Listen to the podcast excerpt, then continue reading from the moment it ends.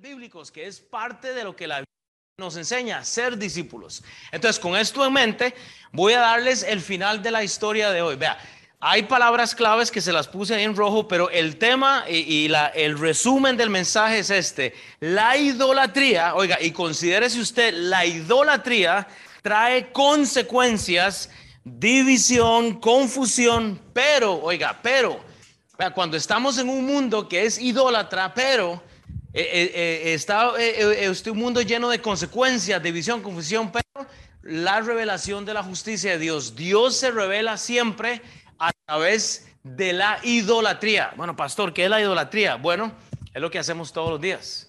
Estamos idolatrizando eh, hasta nuestras propias familias, eh, eh, nuestra esposa. Yo a veces, ¿verdad? Uno está, hermanos, Dios nos ha llamado a nosotros a ministrar. Estamos idolatrizados tratando de crear nuestro propio imperio. ¿Por qué es que vamos a trabajar? ¿Por qué es que queremos un ascenso? ¿Por qué es que queremos más dinero? Porque queremos un nombre para nosotros.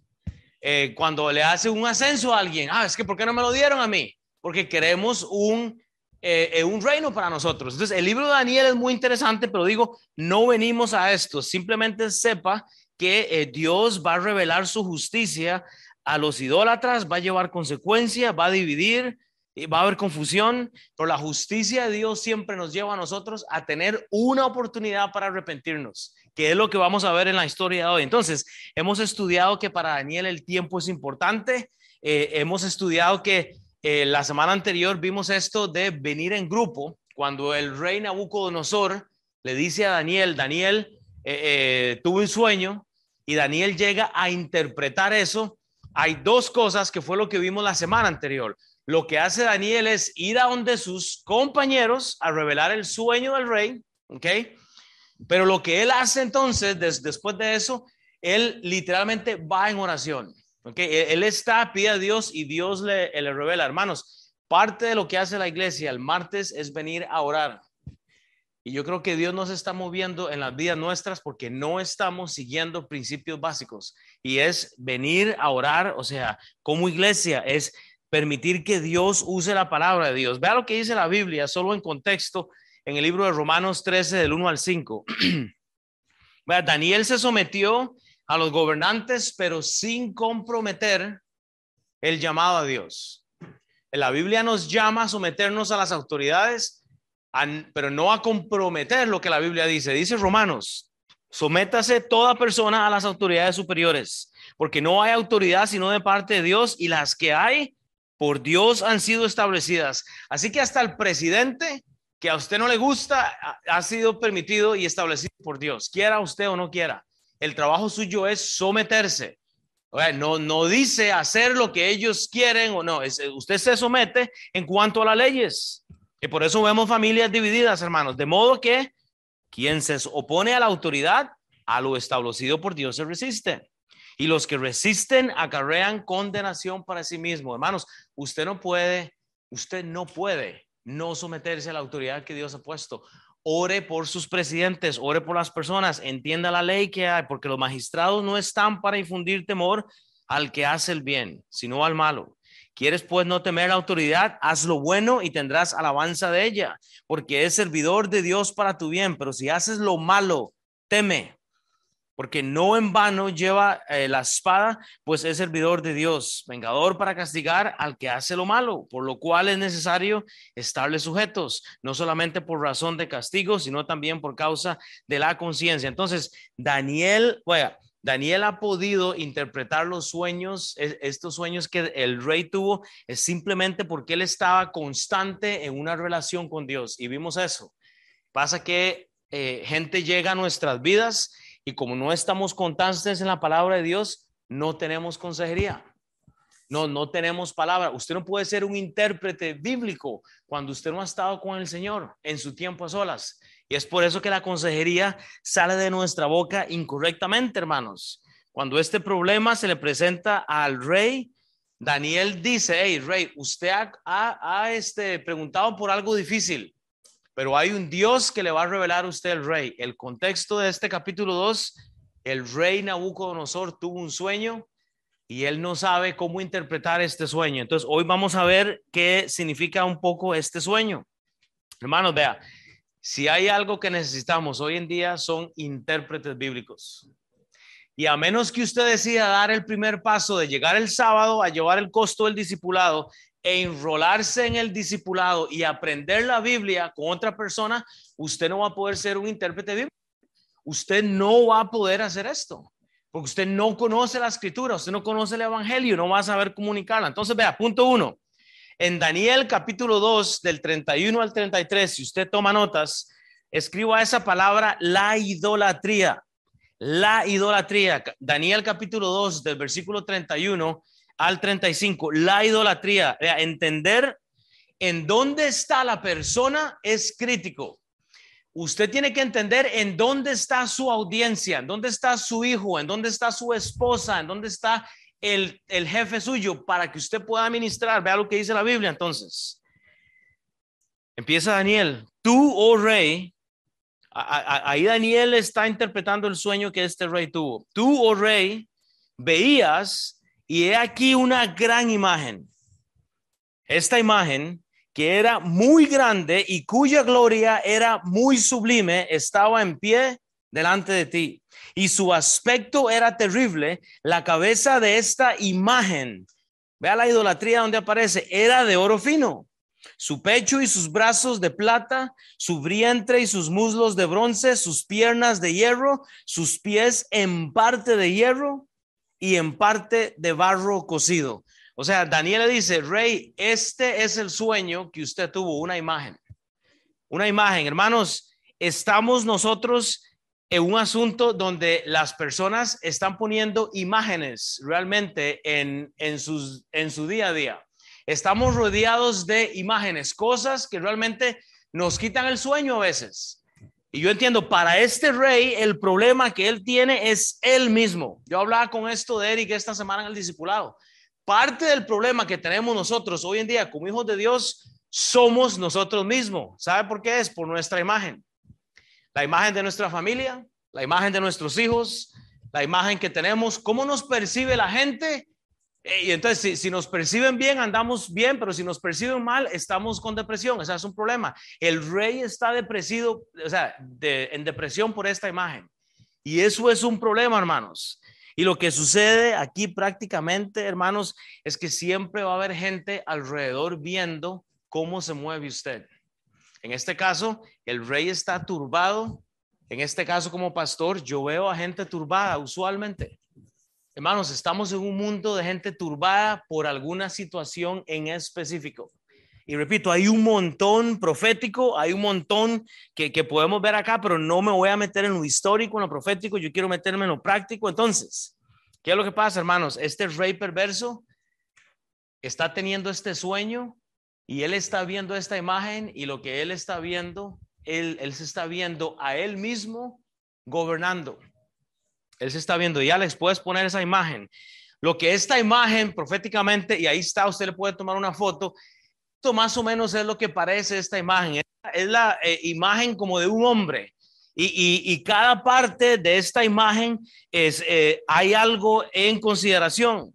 Eh, la cabeza se habla de que es el imperio Babilonia, el imperio medo-persa es el pecho y los brazos de plata, el muslo, ¿verdad? Es el imperio griego, el imperio romano, las piernas de este hierro, y ahí usted ve, eh, viene una piedra ahora que va a someter a estos reinos a un castigo. Hermanos, ¿sabe qué es lo que pasa? Que nosotros estamos poniendo las cosas que queremos, es la, la idolatría nuestra delante de la voluntad de Dios. Estamos teniendo sueños, tenemos metas, tenemos cosas y por eso no somos intérpretes bíblicos. Vea, lo que tenemos que entender, sin, sin meternos en mucho detalle, es la posición del hombre. Vea, hermanos, hay una lucha por la cabeza.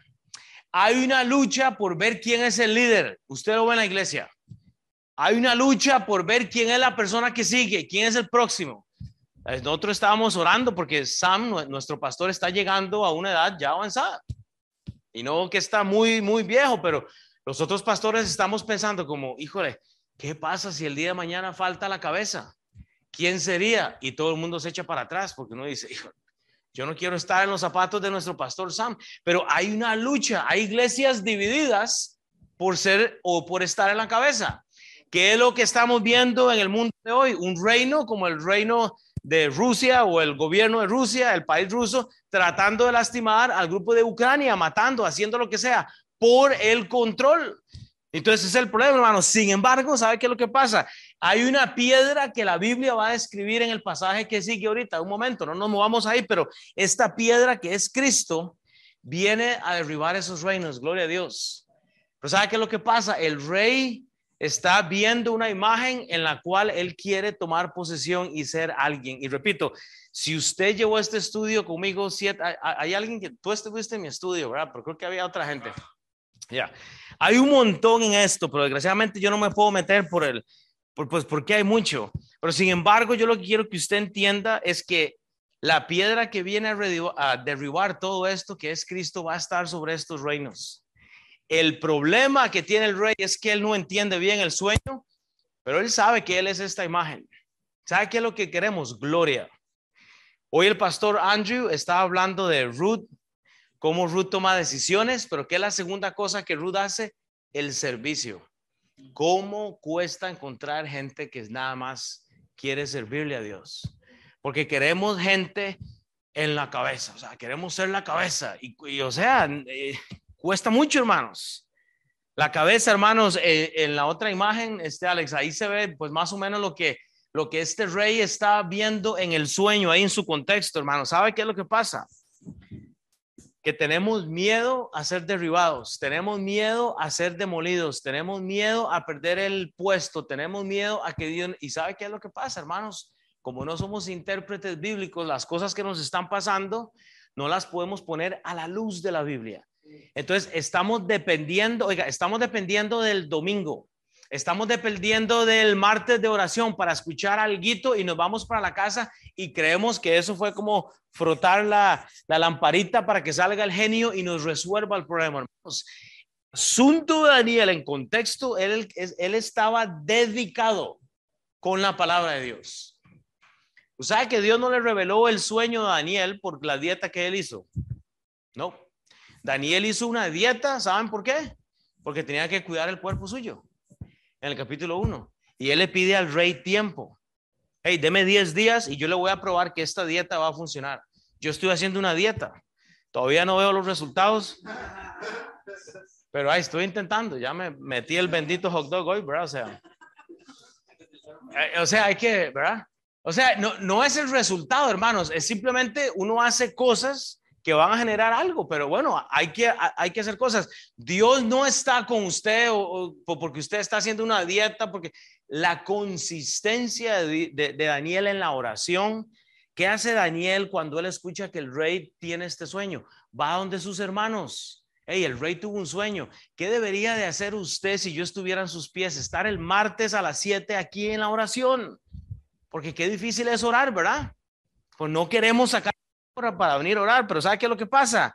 E, es, es, esa piedra hecha carne, Cristo, que nos va a dar las respuestas que necesitamos. Vea lo que dice Juan.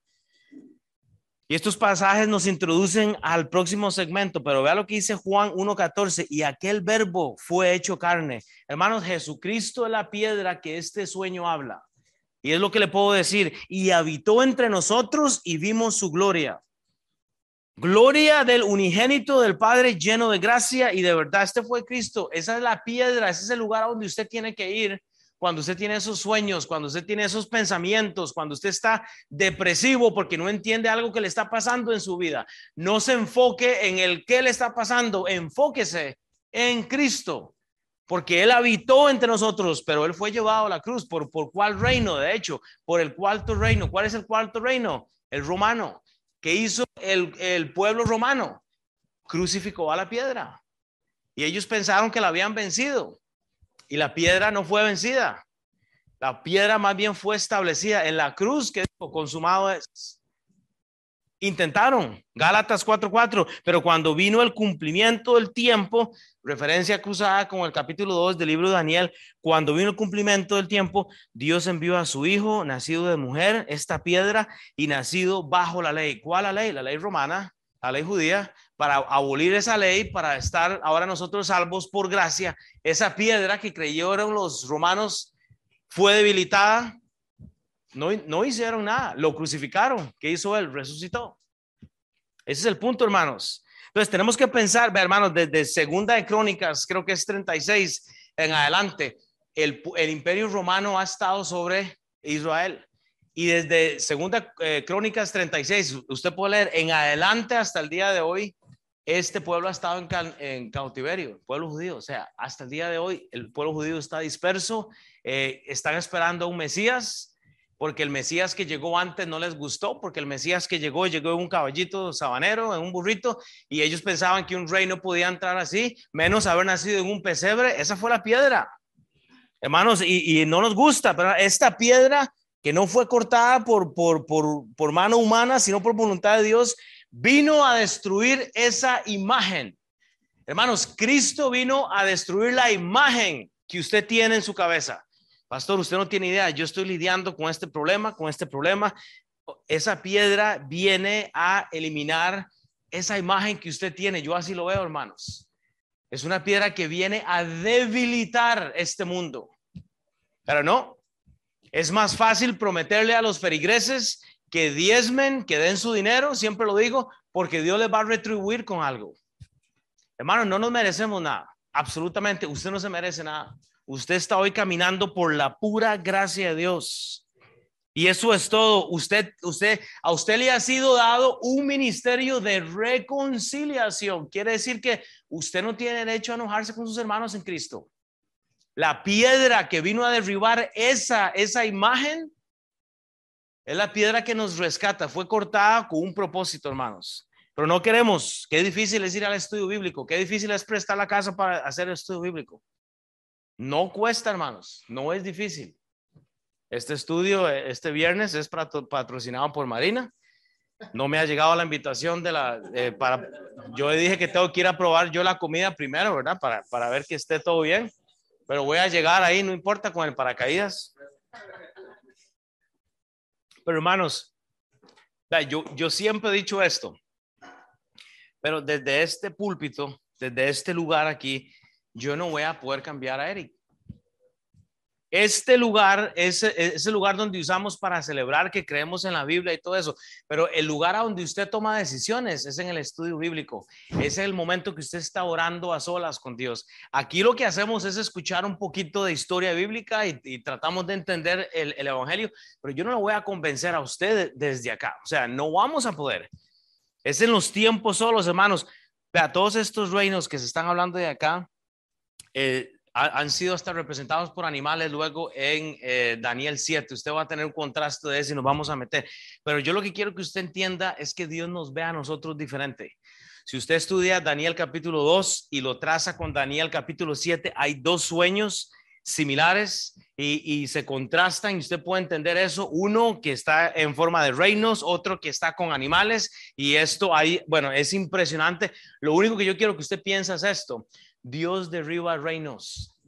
No construya el reino para usted. No proteja lo que usted tiene. No viva pensando en sus ahorros como que esa es la, la solución a algo. Dos, por favor, con poquita azúcar. No viva pensando. claro, hombre, pues, hay que chinear aquí al pastor, ¿verdad? ¿Cómo no? No, Esteban. Pero ¿sabe qué es lo que pasa? Estos reinos, estos reinos Usted tiene que estudiar, gracias, bro. Usted tiene que estudiar el libro de, de primera y segunda de Reyes. Yo, yo, enseño eso en el Instituto Bíblico, está en inglés, pero si hay algo que Dios ha probado en el libro de primera y segunda de Reyes, es que ningún rey prevalece. Ninguno. Vean, entonces, vean, piensen esto. Si no prevalece un rey, ¿qué va a prevalecer Katia Mata? Que es, la, es nadie.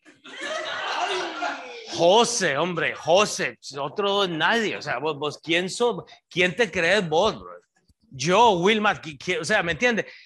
Si un rey se le da toda la autoridad en un país y, y no prevalecen porque Dios los está golpeando. ¿Me entiende? Cuando usted no ponía a Dios primero, hermanos, pero ¿sabe qué lo pasa? Los hermanos fieles, no solo a la iglesia, pero a la palabra de Dios, prevalecen.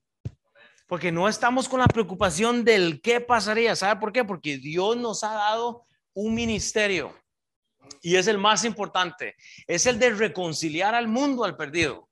Entonces, cuando, cuando el rey tiene este sueño, el temor que tiene este rey es que esta piedra que va a venir porque e, él, él sabe el sueño, él sabe que algo va a destruir lo que él está construyendo. Segunda de Corintios 5, 18 y 19. Y todo por esto, segunda de Corintios 5, 18 y 19. Y todo, eh, y todo esto proviene de Dios, quien nos reconcilió por medio de la piedra mismo por Cristo y nos dio el ministerio de la reconciliación, o sea, que usted le presenta el Evangelio a alguien. Dice que Dios estaba eh, en Cristo reconciliando consigo al mundo, no tomándoles en cuenta a los hombres sus pecados y nos encargó a nosotros la palabra de la reconciliación. Hermano, si usted no está tratando de reconciliar a alguien con Cristo, usted está respirando literalmente en vano en vano. E, esta, esta, noche, esta semana eh, recibí a Katy Mel, eh, ustedes conocen a la esposa de, Jim, y ella está haciendo un ministerio de interpretación, de, traducción, ella está enseñando a la gente a hablar inglés y, no sé qué. Y, llegó, ¿qué, fue? El, jueves, ¿verdad? Las 11, diez y media, algo así. Diez y media de la noche, solo para contarme esta visión en el, en el aspecto de esta idea que ella tiene para todas estas personas que le están enseñando español, eh, inglés, y, o sea, hay una oportunidad de evangelismo enorme. Bueno, yo no puedo hacer eso, pero yo puedo hacer otra cosa.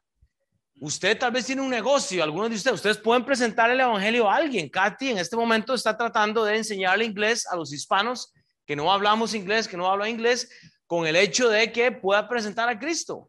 Bueno, ¿qué es lo que va a hacer usted? yo no soy Katy, yo no puedo enseñar inglés, yo apenas lo hablo yo, entonces, ¿me entienden? No, no, mis niñas ya se burlan de mí todo el tiempo, vieras qué presa. Sí, pues si es que, dice, cada vez que, cada vez que, bueno, ¿eh? por cada palabra hay que dar cuentas. El, el punto, ¿sabe qué es? Que, que ellas ya ven los, los problemas míos en el idioma inglés y ellas a cada rato me están descubriendo y yo las escucho hablar de una forma correcta en inglés y ya, pues, ya a mí me da vergüenza porque ya me señalan, pero eh, o sea, hermanos, hay cosas que yo no puedo hacer, pero hay cosas que yo sí puedo hacer en el contexto de lo que Dios me ha dado a mí. Entonces, bueno, o sea, entonces vea, la idolatría va a llevar consecuencias. Vea Daniel 2 del 34 al 35. Entonces, si usted toma nota, Daniel 2, 34, 35, consecuencias, dice la Biblia, estabas mirando hasta una piedra, hasta que una piedra fue cortada, no con mano, e hirió a la imagen en sus pies de hierro y de barro, y los desmenuzó. Entonces fueron desmenuzados también el hierro, el barro cocido, el bronce, la plata, el oro, fueron como tamo de las eras de verano y se los llevó el viento sin que ellos, eh, sin que de ellos quedara rastro alguno. Más la piedra que hirió a la imagen fue hecha un gran monte que se llenó toda la tierra. Usted puede ver la, la próxima imagen, pero vea, solo pensemos en el momento tal vez que usted construye algo. Usted no puede construir una casa sobre un fundamento de barro y de concreto. Usted no puede construir una, una casa con una fundación que está dividida. Solo quiero apuntar a que, a que esta eh, imagen tiene unos pies eh, eh, construidos de barro y de metal. Entonces hay una división. Entonces, hermanos, así como construimos nosotros esta iglesia sobre la piedra que es Cristo, ¿sabe qué tenemos hoy en día? Tenemos imágenes que representan su familia que están divididas en los pies. Tenemos el esposo o la esposa que quiere venir a la iglesia, que representa el hierro, y tenemos la otra persona que no quiere estar en la iglesia. Entonces, estamos construyendo hogares, ¿verdad? Que quieren adorar a Dios, pero que están divididos en su simiente. Hermano, y yo siempre me imagino a alguien así. Y alguien viene entrando hacia la iglesia y viene la persona atrás empujando. Es triste. Pero hay hogares, hay, hay hogares que están siendo destruidos porque están construidos de hierro y de barro. Es simplemente, vea, la piedra va a dividir su vida. Quiera usted o no quiera, Cristo va a dividirlo a usted de alguna forma u otra. Porque Él lo va a hacer, Él va a ganar siempre. Yo le digo a, yo le digo a Beira y a Cecilia, mis dos hijas, usted puede responderme como usted quiera. Pero si hay algo que le aseguro es que yo voy a ganar. Y se queda a ver así. Y ella piensa que va a ganar. Y yo le dije, no, porque en mi casa, papi siempre gana. usted va a perder. Porque cuando yo le digo algo, la, la única respuesta, y ustedes tienen que escuchar, la única respuesta que yo espero de mis hijas es sí, papi. eso es todo. Y, usted, yo les pregunto algo a mis, y lo único, yo, yo no espero que me expliquen, yo absolutamente no, es sí, papi, eso es todo. Yo necesito, yo necesito explicaciones, yo no necesito darles una teología de mi decisión. No, de, eventualmente yo les explico el por qué, pero la única respuesta que yo espero es sí, papi. Punto. No, no. Y yo le digo a mis hijas, usted va a perder cuando usted me presente su conclusión, porque va a ir a donde está el sillón y, y va a tener que llevar su retribución, hermano. ¿Sabe qué es lo que pasa? Hay hogares divididos donde hay uno que es hierro, que a todo le dice sí, y el otro a todo le dice no. Entonces no hay unión. La piedra, cuando Cristo está en medio, derriba los argumentos, derriba la división, derriba el hierro del barro, hermanos. En la iglesia, hermanos, tenemos hierro con barro, tenemos gente establecida y gente inconsistente. Tenemos gente que sabe la Biblia y gente que no sabe la Biblia. Tenemos gente en la iglesia que ya después de tantos años sigue tomando leche. No entiende la Biblia. ¿Por qué? Porque no son constantes. Hay asistentes de iglesia, pero no hay adoradores como Daniel, no hay intérpretes bíblicos. Uno de los propósitos de la iglesia es dividir la escritura, es saber por qué hay un Antiguo Testamento de un Nuevo Testamento. El propósito de la iglesia es entender ¿Qué es lo que hay para nosotros de acuerdo a lo que dice la Biblia? E, el propósito de la iglesia es edificar a los santos por medio del discipulado, por medio de entender la palabra de Dios, pero si usted no quiere hacerlo, tenemos un reino dividido. Hermanos, en la próxima imagen, la piedra es nuestro Señor Jesucristo. Dice Daniel, mas la piedra que hirió a la imagen fue hecha un gran monte que llenó toda la tierra. Hermanos, eso es profecía. Un día de estos, esta piedra, no, así ahí está, esta piedra va a llenar toda la tierra. Porque este pueblo, esta nación, nosotros vamos a ser raptados. Si usted creyó en el Señor Jesucristo, si Jesucristo está en su corazón, hermanos, el próximo evento en el calendario desde Génesis ahora es el arrebatamiento. Usted va a ser quitado. Dios viene por los hijos de Dios. Y ahí es donde comienza el crujir de dientes. ¿Cuál es el siguiente evento? La tribulación. Viene el rapto a los que hemos creído y la tribulación comienza. Punto. ¿Qué es la tribulación? Cuando el anticristo es suelto. Es por eso que usted tiene que estar en el instituto bíblico. Aprenda estas cosas. Son, son necesarias. Se ve en el discipulado número dos. Esta piedra va a herir el reino terrenal que hay en este momento. Y nosotros, los que hemos creído en Cristo, ¿quiénes son salvos? Los que somos salvos vamos a ser raptados. No por fieles, por infieles. Pero lo que Dios quiere es toda la, eh, eh, eh, la, gloria. El rey sabía, hermanos, en la próxima, el rey sabía que el sueño atentaba contra su reino. Entonces, claves para echar abajo el pentecostalismo y la ridiculez de la mala doctrina, hermanos. Usted tiene que aprender esto, pero vea, escúcheme con amor y con paciencia. Jesucristo es el rey de los reinos. O sea, Mr. Trump y Mr. Biden simplemente son gobernantes, pero Jesucristo fue hecho hombre, fue Dios hecho hombre para estar por sobre los reinos, para derribar los reinos. Jesucristo, Él tiene potestad sobre los reinos porque Él ya los venció en la cruz. Punto.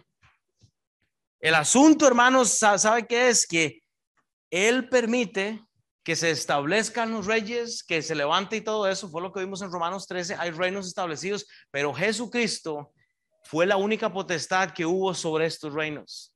Él vino a arribar esto, entendamos esto, hermanos. Ahora sí, quite un, momento a Jesucristo y ponga la iglesia, que aquí viene el problema pentecostal y de la mala doctrina, el, el problema cuando creemos que la iglesia es el reino de Dios y que la iglesia tiene potestad en este mundo. Usted está equivocado o estamos equivocados. La iglesia como iglesia no tiene la potestad de este mundo, la tuvo Cristo. La iglesia es una identidad. Ay, pastor, yo no entiendo por qué está diciendo eso. Bueno, yo le voy a decir por qué, hermano. ¿Sabe por qué?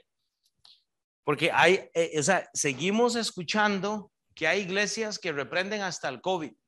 Yo vi pastores que arrepentieron al COVID para sanar a, la humanidad porque supuestamente tenían el y se murieron millones. Entonces, queremos hacer milagros dentro de la iglesia. Hermanos, la iglesia es simplemente un lugar donde edificamos santos. La iglesia como tal no tiene potestad sobre este mundo. Al contrario, hay países donde no es permitido ni siquiera tener una iglesia. Pero ¿sabe qué es lo que pasa? Cuando creemos que en la iglesia hay un ser especial como el pastor que saca demonios, que pide plata porque Dios le da a usted lo que, lo que usted quiere, cuando, y ahí es donde tenemos un problema. Ya la piedra que es Cristo derribó estos argumentos, hermanos. Usted tiene que poner su fe en Cristo, hermanos. Hay una gran diferencia entre Jesucristo como piedra y la iglesia de Dios. Eso es todo, hermanos. Nosotros tenemos la iglesia para edificación. Cristo es la piedra. Nosotros no tenemos potestad sobre los gobiernos terrenales. Pero ¿sabe qué es lo que pasa? A veces hasta hacemos eso. Ponemos a la iglesia y a X pastor en la cabeza. Y nos enfocamos en el pastor, en la iglesia. Es que, hermanos, usted es la iglesia. Usted representa la iglesia de Cristo en donde sea que usted está. ¿Saben por qué Daniel tenía la palabra con el rey? porque él dio testimonio. ¿Estaba Daniel en una iglesia? No. Él estaba, él, Daniel, eh, o sea, tuvo el ministerio de la interpretación bajo un trabajo secular. Daniel no era pagado a tiempo completo. Daniel no era pagado pastor a tiempo completo. Daniel se sometió a la educación normal. Daniel fue a la universidad en aquellos momentos, buenos grados y todo eso. Lo que Daniel no hizo fue conformarse a lo que ellos estaban haciendo, hermanos. No autorizamos a la iglesia a hacer guerras terrenales. ¿Saben por qué? Porque la iglesia tiene armas espirituales. Punto. Usted no tiene armas terrenales. A la iglesia no se le dan pistolas para que vayan a evangelizar. O sea, si es que no, no funciona así. Usted tiene una Biblia con 66 libros y esta es la autoridad final que Dios le ha dado a usted Usted tiene una autoridad espiritual, no una carnal. Entonces, cuando escuche pastores nefastos decir que ellos sanan por el dinero suyo, repréndalos usted a ellos más bien. Eso es una vulgaridad de evangelio. La, la iglesia fue establecida porque Cristo murió por nosotros. Y usted es la iglesia. Ahora, entonces hablemos de piedras. Bueno, hay piedras, hermanos. Usted sabe que las piedras se pulen con el agua. ¿Qué representa el agua? Es la palabra de Dios. Hablemos de piedras, hermanos. Recuerde el caso de David. Recuerde el caso de David. De ese Goliat representa la estatua, ¿verdad? Ese, esa estatua. ¿Qué hace David? Porque David no solo toma piedras normales, él toma piedras lisas. ¿Por qué una piedra llega a ser lisa? Es por la palabra de Dios, es por el agua. Esa piedra cuando salió de la resorterita del chavo, salió pero directo a la cabeza de Goliat. ¿Me entiende? Es la palabra de Dios que va a dirigir sus vidas, sus ministerios, a donde estamos, hermanos. Ah, bueno, hablemos de piedras entonces. ¿Por qué las piedras son importantes, hermanos? Recuerde a Pedro, es la piedra establecida. Pedro, eh, eh, eh, Pedro literalmente nega a Cristo, él niega a Cristo. ¿Cuántas veces? Tres veces. ¿Y, a quién le dice Jesús que la piedra? A Pedro. Y le dice, ah, sobre vos voy a establecer yo mi iglesia. ¿Qué hizo Pedro? Negó a Cristo. Son las pruebas, hermanos. A veces necesitamos aprender de estas cosas. Pero ¿sabe qué lo que pasa? Solo tenemos cuatro evangelios, Mateo, Marcos, Lucas y Juan. No aparece Pedro, ¿verdad? ¿A dónde aparece Pedro? Hasta el final de su Biblia. ¿Qué hizo Pedro? Purificarse por el agua de la palabra de Dios. Y ahora tenemos primera y segunda de Pedro hasta el final. Para mí, Pedro se merecía un evangelio, porque Pedro aparece por todo lado. Pero no hay un evangelio de Pedro. Hay, hay dos cartas ya de Pablo, eh, de, de Pedro. ¿Y qué ve usted en Pedro? Una persona refinada, en el cual el agua pasó, hermanos. Piedras son importantes en la vida, hermanos. Las piedras son importantes. Es Cristo. Una piedra fue movida para ser testigos de la resurrección de Cristo. Usted tiene que mover piedras a veces para establecer la piedra que es Cristo. Mueva las piedras que tiene. ¿Qué hizo mm, este María? Enterraron a Jesús. Había una piedra para ver y presenciar ese acto. Las piedras son importantes, manos. Las piedras eh, dejaban altares, habían evidencias de cosas que pasaban En el Antiguo Testamento, las piedras en el Antiguo Testamento permanecen hasta el día de hoy. Hay piedras que fueron dejadas en señal. ¿Sabe qué lo que pasa? Que nosotros no dejamos piedras en las casas. No hay señales de algo, hermanos, de que, ¿me entiendes? O sea, son discípulos, es invertir en las personas, es hacer cosas que glorifiquen a Dios. Ve a Efesios 2.20, edificado sobre el fundamento de los apóstoles y profetas, siendo la principal piedra del ángulo Jesucristo mismo. Pero ¿sabe qué es lo que pasa? Estamos edificando en nuestra educación, estamos edificando en nuestras cosas. Primera de Pedro 2, 4, 5, acercaos a Él, piedra viva, desechada ciertamente por los reinos, ¿qué? Por los reinos de romanos, por los hombres, más para Dios escogida y preciosa. Vosotros también, como piedras vivas, sed edificados como casa espiritual y sacerdocio santo para ofrecer sacrificios espirituales aceptables a Dios por medio de Jesucristo. Hermanos, necesitamos establecer piedras en nuestra vida. Cosas que nos dan una, una, un recuerdo de algo bueno, pero hay que establecer a Cristo. Vea para ir terminando, Daniel 2, 36 al 41. Hay una división. Entonces vea lo que hace Daniel. Él le divide esto.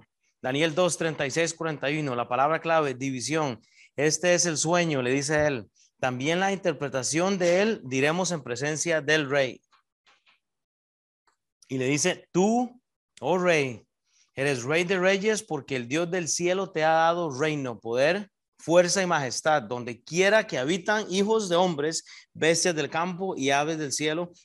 Él los ha entregado en tus manos, en tu mano, y te ha dado dominio sobre todo. Tú eres aquella cabeza de oro. O sea, tú eres rey, le dice, ¿verdad? Y después de ti se levantará otro reino inferior al tuyo y luego un tercer reino de bronce, el cual dominará toda la tierra y el cuarto reino será fuerte como hierro.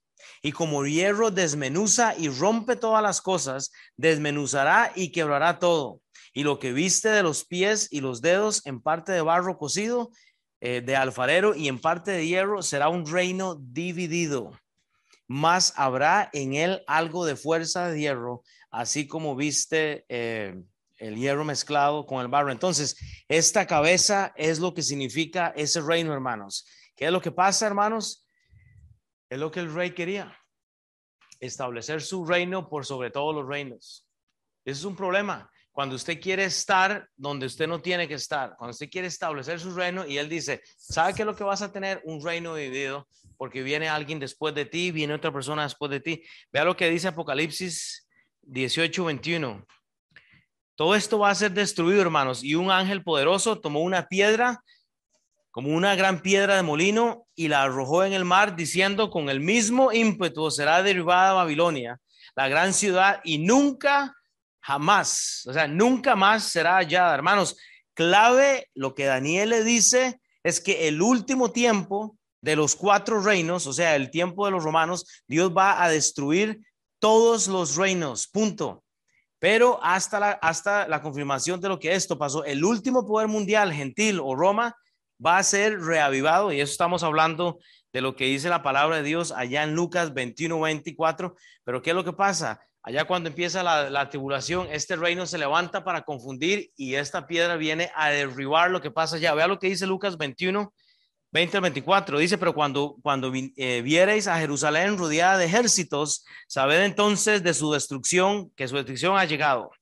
Entonces los que están en Judea huyen a los montes y los que en medio de ella Váyanse y los que estén en los campos no entren en ella, porque a estos son los días de retribución para que se cumplan todas las cosas que están escritas. Mas hay de las que estén en cinta y las que críen en aquellos días, porque habrá gran calamidad en la tierra e ira sobre este pueblo y caerán al filo de espada y serán llevados cautivos a todas las naciones y Jerusalén será hollada por los gentiles o sea, este, este reino eh, se levanta y después viene el, el, castigo de Dios hasta que los tiempos de los gentiles se cumplan. ¿Sabe qué lo que pasa? El tiempo suyo se va a cumplir. Nosotros no somos eternos.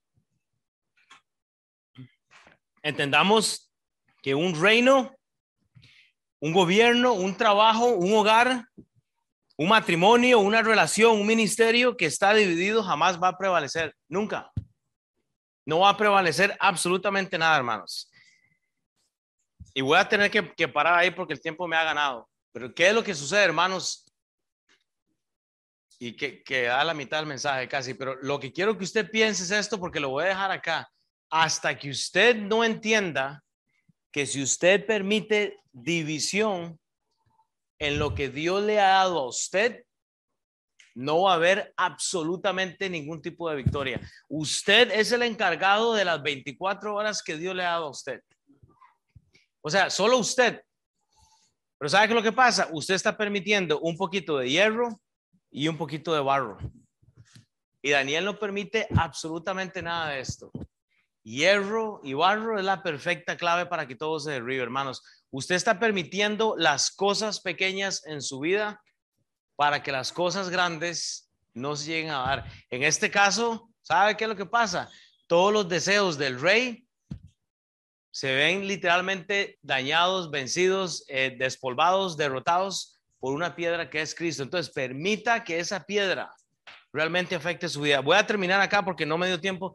Eh, Álvaro, venga para acá porque él trae un anuncio para nosotros. ¿Está bien?